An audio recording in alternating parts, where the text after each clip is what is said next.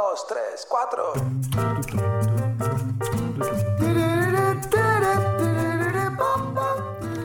Llega fin de año y empezás a pensar, tengo que comer 12 uvas, tengo que salir con la valija y dar la vuelta a la manzana. Y se viene a la cabeza un montón de rituales que podés hacer para mejorar lo que va a ser tu próximo año. ¿Pero funcionan? Bueno, hoy te voy a contar 6 rituales que realmente funcionan. Mi nombre es Rodrigo Álvarez y esto es el podcast de Neurona Financiera. Muy buenos días, tardes, noches para todos. Bienvenidos al último episodio de este año del podcast de Neurona Financiera. Como cada semana, desde hace 5 años, 6 años, por ahí, desde hace 285 episodios, nos juntamos para conversar de algo relacionado con dinero, con cómo mejorar nuestra relación con el dinero, cómo invertir, cómo administrar ese dinero para usarlo como lo que es, una herramienta para vivir una mejor vida, para vivir una buena vida y no estar corriendo atrás de la plata todo el, todo el tiempo. Hoy vamos a estar charlando de rituales de, año nuevo o de fin de año, como, como prefieran. Pero antes de eso, aviso parroquial. Eh, se me ocurrió sortear eh, antes de, en fin de año en realidad, sortear porque me dieron ganas simplemente, eh, un kit de neurona financiera que es una taza de neurona, un libro que dice neurona, un libro neurona financiera y un gorro que dice neurona financiera. Para eso hay que dejar los datos ahí en un link y el 31 voy a estar haciendo el sorteo, así que les dejo en las notas del programa, ya sea en Spotify o en Apple Podcast o en neuronafinanciera.com barra 285, van a poder encontrar el link para poder anotarse a este sorteo y tener un libro que, escribí con mucho amor y mucho cariño que busca que mejoremos nuestra relación con, el dinero y que seamos mejores personas de alguna forma. Ahora sí, el tema que me trae hoy en cuestión son los rituales de estos rituales mágicos de Año Nuevo, ¿no?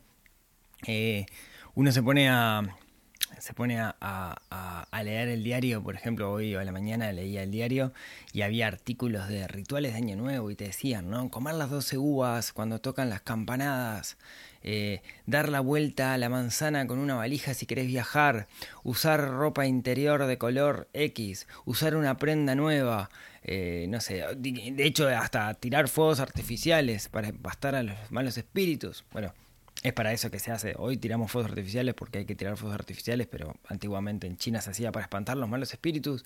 Bueno, todo eso, todo eso son esos rituales mágicos en los cuales nosotros depositamos nuestra esperanza de que el próximo año todo mejore. ¿Tienen una explicación científica o racional? No, es superstición.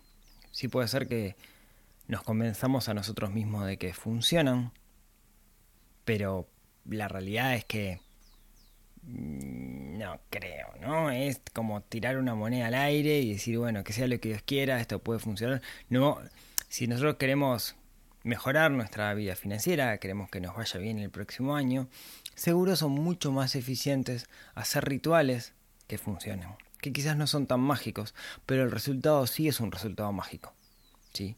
Y que funcionan, pero que implican trabajo, no implican simplemente comer 12 uvas, que es algo relativamente fácil, sino que implica laburar un poco. Ahora, como todo, aquello en lo cual nos esforzamos, probablemente el resultado sea mejor. Así que hoy te quiero contar 6 eh, rituales mágicos, entre comillas, que de mágicos no tienen nada, pero el resultado parece mágico, que podemos hacer este fin de año, este comienzo de año, para mejorar drásticamente nuestra vida financiera en lo que va, en lo que va a ser este 2024. Estos mismos rituales, estas mismas cosas que les voy a contar, son las que yo aplico y las que les sugiero a la gente de la comunidad del PFP que, aplique y que vemos en, detalle y entendemos por, por qué funcionan. Entonces, les voy a contar y... Pero antes, antes un detallecito. Eh, yo tengo una, una visión filosófica que es mi visión y estoy convencido y, ojalá pueda convencerlos a ustedes. Y es que si nosotros mejoramos un aspecto de nuestra vida, como el aspecto de las finanzas, así como, como otros aspectos, pero en particular en el aspecto de las finanzas, eso termina permeando en, en otros aspectos de nuestra vida. Quiero decir, si nosotros ponemos foco en mejorar el aspecto finanzas, es probable que también terminen mejorando otros aspectos. Quiero decir, si lo hacemos bien, van a mejorar cómo nos relacionamos con las personas, van a mejorar cómo nos relacionamos con nosotros mismos, nuestra salud, nuestros hábitos. Por eso para mí es tan importante tener finanzas sanas, porque es una puerta de entrada para, un camino de mejoramiento personal. Entonces, lo que les voy a contar es un conjunto de herramientas, de, de rituales de alguna manera, que yo hago siempre en esta época del año y que puedo comprobar, ya sea por mí o por un montón de personas con las cuales he trabajado, que, que funcionan. ¿sí? Entonces, ritual número uno que recomiendo hacer en esta época, la revisión anual. Hay muchas estrategias de cómo hacer una revisión anual. Mis amigos de Super Hábitos se especializan en, esto de la revisión y la planificación, tienen una guía, etc. Yo la hago de una forma muy sencilla y es, por cada rol que para mí es importante, cuando digo un rol me refiero por ejemplo a mi rol como profesional, mi rol como emprendedor, mi rol como padre, mi rol como esposo, mi rol como hermano, como hijo, todos los roles que para mí son relevantes, me hago tres preguntas. ¿Qué salió bien el año anterior? ¿Qué salió mal? ¿Y qué se pudo mejorar? El hecho de hacerme esas tres preguntas me permite hacer una revisión hacia atrás y plantearme qué fue lo que pasó en el año y qué cosas, digamos, salieron bien, salieron mal o se pueden mejorar. Hacer la revisión nos sienta las bases, primero de tener definido cuáles son los roles que para nosotros son importantes y de alguna manera nos setea para lo que viene. Entonces, ritual número uno, revisión anual. Pensar qué pasó. Ritual número dos, y podríamos haberlo incluido dentro del número uno, pero yo lo incluyo en el número dos, hacer un análisis de mis gastos del año anterior. Yo utilizo una aplicación, como saben, he hablado muchas veces de ella, que se llama Z Software, que es el módulo de finanzas personales de Z Software, que es una aplicación web y una aplicación mobile, que me permite hacer un análisis de los gastos. Entonces, lo primero que hago es revisar ese análisis de los gastos. Lo primero es, si, si no lo tengo del todo bien, estimar si me olvidé de algo. ¿A qué me refiero con me olvidé algo? Es normal que tengamos, por ejemplo, débitos automáticos. En que los débitos automáticos nos olvidemos de registrarlos, porque total, se hacen de forma automática. Entonces, yo puedo mirar en un pantallazo todos mis gastos y ver, por ejemplo, si me olvidé alguna cosa. O hacer los ajustes pertinentes en caso de que me haya olvidado, en caso de que no me cierren las cuentas, etc. ¿no? Yo quiero cerrar el 31 de diciembre con las cuentas cerradas. ¿Qué quiere decir las cuentas cerradas? Si en el banco dice que tengo 500 dólares en mi aplicación de registro de gastos, tengo que decir que me lleva 500 dólares, que tengo 500 dólares. Tienen que estar iguales. Así tenga que hacer ajustes, ver que me olvidé, pero bueno, es un trabajito interesante que depende de qué tan prolijos seamos durante el año, qué tan ordenados seamos. Mmm, se va a ver mejor o peor o va a ser más fácil o más sencillo. Yo tuve, yo que soy bastante ordenado y somos bastante ordenados en casa, tuve que hacer algunos ajustes porque tengo algunos débitos automáticos que se hacen y no me di cuenta que se hacen, entonces tuve que revisar y ajustarlos todos, etcétera. Por suerte, como son de una cuenta bancaria, tengo esa información y puedo ir para atrás y registrarlo. Ahora, tengo un registro de gastos que refleja de una forma bastante fiable lo que pasó en el año. Teniéndolo, lo reviso y empiezo a ver ciertos patrones de consumo. ¿no? Usualmente se da una relación de Pareto donde hay un 20% de mis conceptos por los cuales gasto dinero que implican el 80% de los gastos. Llámese alquiler, llámese hipoteca, llámese, eh, no sé, gastos de salud, etc. ¿no? Y está bueno identificar cuáles son para ver si podemos hacer algo con esos. Los demás, eventualmente podemos hacerlo, ¿sí? Por ejemplo, en, mi caso, el, rubro de alimentación es un rubro que es fuerte porque nosotros eh, intentamos comer muy bien y no limitarnos eh, financieramente a la hora de comprar comida, comer comida de verdad y todo eso. Entonces, tomar la decisión si vamos a hacer algo al respecto o no vamos a hacer al respecto. Por ejemplo, en mi caso no hay deliveries, pero si hubiera deliveries, ah, mira qué peso que tiene, capaz que el año que viene tengo que sacar los deliveries de la ecuación, etc. Pero eso sale, salta cuando lo revisamos. Salta cuando revisamos cómo nos fue con nuestros gastos. Tercera, tercer ritual o tercera etapa. hicimos un análisis de cómo nos fue en cada uno de nuestros roles en el año anterior. Sugerencia, me he olvidado, sugerencia. Yo siempre agrego un rol que es el rol ser financiero. O sea, cómo nos fue con nuestras finanzas, independiente de lo profesional, de los roles individuales, hay un, rol más que es el rol ser financiero. Es un buen tip porque muchas veces no sabemos dónde meter las finanzas. Revisar cómo nos fue con nuestros gastos, eh, para eso necesitamos tener un registro de gastos. Y ritual número 3, definir nuestros objetivos para este año. Definir nuestros objetivos es pararse el 31 de diciembre de 2024, en este caso, mirar, para, mirar y decir, bueno, acá quiero estar. Con respecto a nuestras finanzas, con respecto a nuestros roles, etc. Esta parte de definir los objetivos es quizás la más difícil, la trabajo mucho con las personas de la comunidad del PFP, porque de nuevo, cuando nosotros definimos un objetivo que es una cosa, quiero tener, no sé, un ahorro de tanto. ¿Para qué? La pregunta es el para qué, porque en realidad el objetivo no es el ahorro, el objetivo nunca es el dinero en sí mismo, sino lo que equivale al dinero. Por ejemplo, seguridad, por ejemplo, tranquilidad, por ejemplo, para comprarme un auto, y el auto significa para mí independencia. Siempre un objetivo material debe ir atrás de un objetivo no material, de un intangible.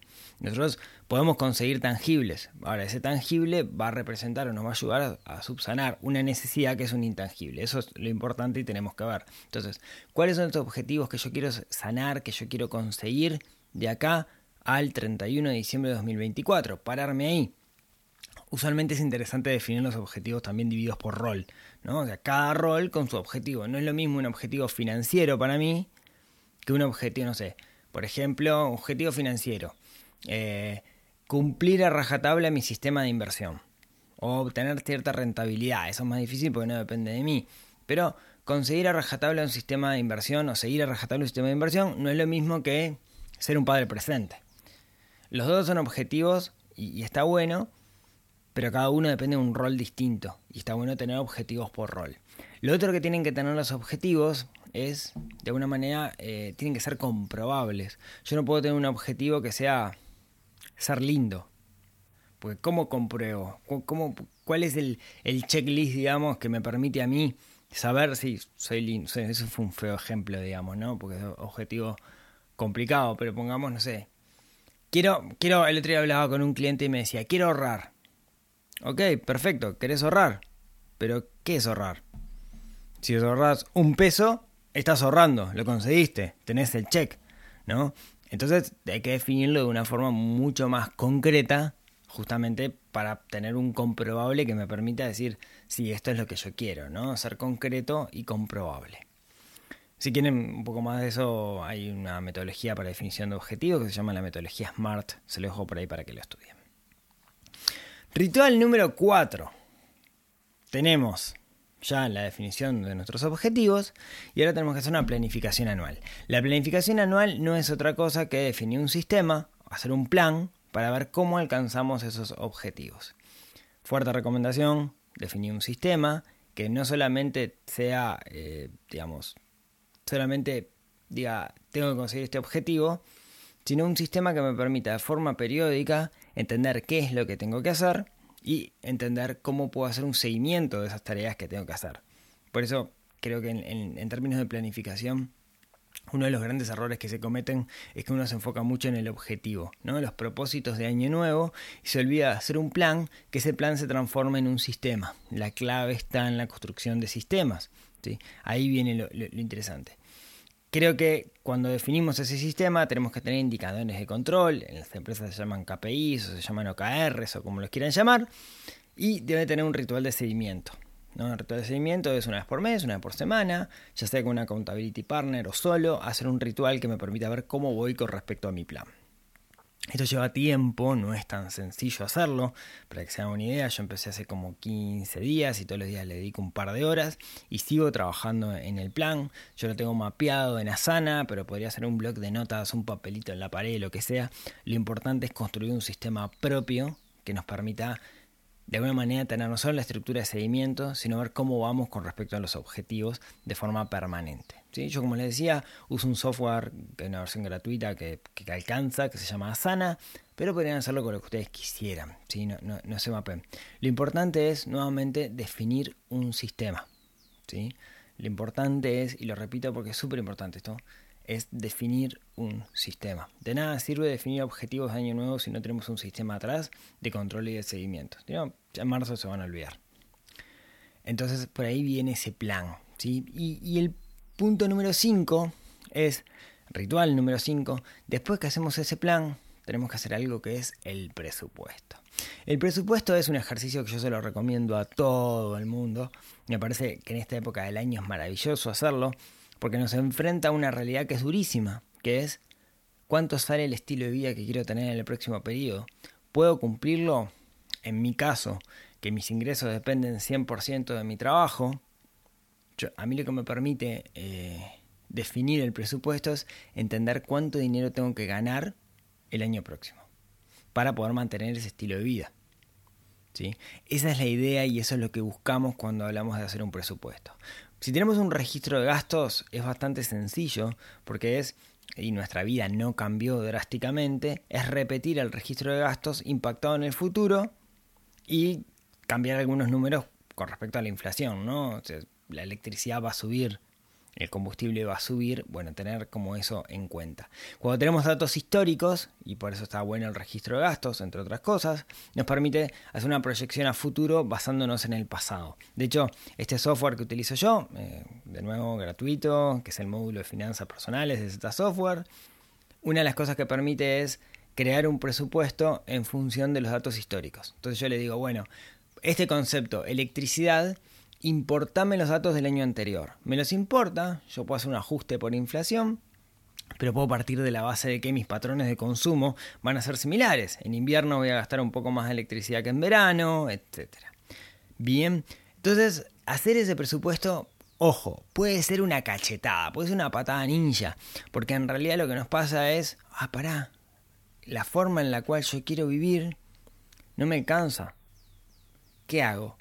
Bueno, como no me alcanza, voy a tener que de alguna manera o complementar con deuda, que nunca es lo mejor, o achicar alguna cosa. ¿sí? Hay dos enfoques con respecto al presupuesto. Un enfoque rígido, que es el que usan las empresas, que es decir, si yo presupuesto esto no puedo gastar más, y un enfoque flexible que es indicativo, ¿sí? que es para simplemente hacer como esta proyección o este ejercicio. Yo recomiendo el segundo, pero podría ser el primero, ¿no? Que cuando digo que es un, enfoque inflexible, rígido, yo te digo, bueno, yo voy a gastar en comida, no sé, este, 500 dólares mm, por, por mes. Y cuando está llegando fin de mes, vos dijiste que gastaba 500 dólares, gastaste 498, te quedan 2 dólares, manejate como puedas. Bueno, ese es el enfoque inflexible, rígido, a mí es el que no me gusta ahí empezás a hacer trampa, porque lo que haces es bueno, me traigo algo de presupuesto del mes siguiente para acá y achico el mes siguiente. me parece que para humanos eso no funciona así para, para empresas. El otro enfoque básicamente lo que me permite es hacer el ejercicio de proyectar mi estilo de vida. Y puede ser sumamente revelador entender cuánto sale la forma en la cual yo quiero vivir. ¿Bien? Y por último, ah, pero si nunca hice un, si nunca hice un, presupuesto, sabe que la primera vez le vas a agarrar. Y está bien que le erres, no pasa nada. En particular si no tenés un registro de gastos, le vas a recontra errar. Pero está bien. Eh, lo importante es hacer el ejercicio de cuánto sale el estilo de vida que vos querés tener. Eso es lo más importante. Y una de las cosas que descubrimos con el tiempo es que los imprevistos son más previsibles de lo que nosotros pensamos. Y por último, por último, un, concepto que, utilizo mucho con, la comunidad del PFP es eh, lo que yo le llamo un estado de salud financiero. Podemos decir que un estado de salud financiero es un estado patrimonial, es entender cuánto tengo hoy. ¿Por qué? No es tan relevante entender cuánto tengo, sino lo, lo relevante es eh, compararlo con mi propia persona dentro de un año o hace un año para medir el grado de avance. Si quieren, un, comparable con esto es cuando uno se hace un examen de sangre. Cuando te haces el examen de sangre, vos ves el valor de colesterol. Puede estar adentro de la franja, puede estar afuera de la franja, pero lo relevante no es eso, sino lo relevante en realidad es la evolución. Vengo mejorando, vengo empeorando. Justamente eso es lo que busca este análisis, que es el estado de salud financiero, que tenga que tener en cuenta mis activos, mis pasivos, mi patrimonio, que incluye todo lo que tengo, con mi ajuar, etcétera. Hay algunas formas de, calcularlo, ¿sí? Pero es una muy buena cosa para hacer en este periodo del año. Así que repito estos seis rituales que me parece que funcionan mejor que las 12 uvas si quieren tener un muy buen año financiero. Una revisión anual, un análisis de su registro de gastos, una definición de objetivos anuales, una planificación anual y un estado de salud financiero. ¿Sí? Ah, perdón, me olvidé el presupuesto. Vamos nuevo.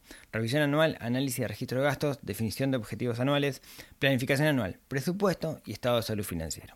Si hacen estas seis cositas, que les va a llevar tiempo, no es una cosa que los hacen en cinco minutos, yo lo que les puedo asegurar es que van a tener un muy mejor año.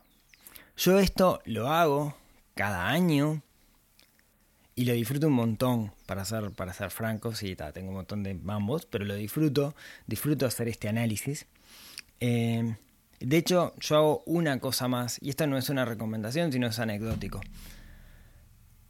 Todos los años, este año en realidad no lo hice y lo extrañé, todos los años me, pongo un desafío, un desafío de, em, ¿cómo decirlo?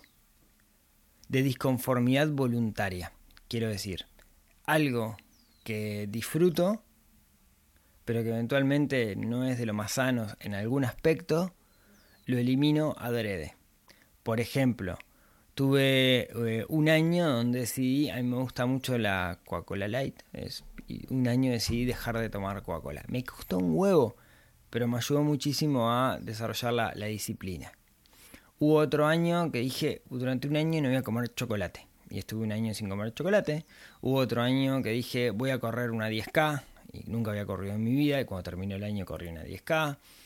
Hubo otro año que dije no tomo alcohol y estuve un año entero sin tomar alcohol. Hubo otro año que dije no voy a comer carne y aguanté hasta septiembre sin comer carne. Eso estuvo bastante bien, pero morí por el camino. Eh, y bueno, cada, cada, cada una de estas situaciones me pone, digamos, en una situación incómoda, me saca de mi zona de confort. Y bueno, este año pues lo voy a intentar, eh, no, lo voy a hacer. Este año mi, objetivo para, para, 2024 es dejar de comer eh, dulces. Yo soy muy dulcero, eh, no como todos los días dulce, pero si como en un restaurante por alguna razón y hay postre, el flanco dulce de leche es como una pasión así, ¿no? Le damos. me encantan las cosas dulces. Este año, como desafío, voy a no comer más dulces. Eh, que me va a costar un huevo, pero vamos a intentarlo. Yo sé lo que se están preguntando. ¿El pan dulce está incluido ahí adentro? Bueno, es una buena pregunta. No lo tengo del todo decidido todavía, pero probablemente sí. El pan dulce esté incluido y va a ser mi año sin pan dulce. Eh, ¿Para qué sirve esto? Bueno, sobre todo para desarrollar la, la disciplina, ¿no? Eh, si hay algo que me gusta mucho, que yo sé que no es del todo sano, y, me obligo por contrato, y de hecho lo estoy diciendo públicamente también, porque después romper ese contrato me va a dar muchísima vergüenza si, lo hago. Eh, eso, eso de alguna manera ayuda a desarrollar la, disciplina y, el autocontrol, que es tan importante esto de las finanzas como en el resto de, la vida.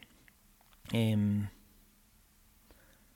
así que lo que me resta, lo, que me queda el día de hoy es agradecerles que me hayan acompañado durante todo este año.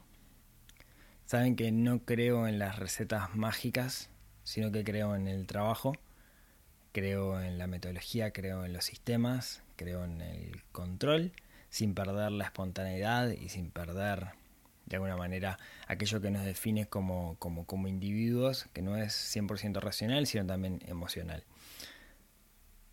Ojalá puedan llevar adelante algunos de estos rituales y que eso haga que tengan un gran año. Yo confío que haciendo estas cosas bien podemos obtener los objetivos que nosotros queramos y tengo mil historias de gente que, pone foco en esto y, y, logra conseguir esos objetivos.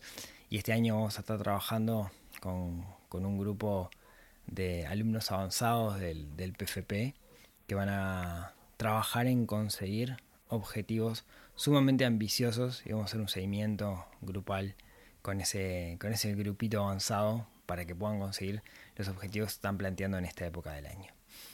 Que tengan muchas felicidades, que pasen súper bien este fin de año, que comiencen muy bien el, año próximo. Nuevamente, muchas gracias por haberme acompañado. A mí me emociona mucho cada vez que tengo contacto con cada uno de ustedes eh, y me plantean lo que les ha sumado, el valor que les ha dado el podcast. Ese es mi, mi premio principal.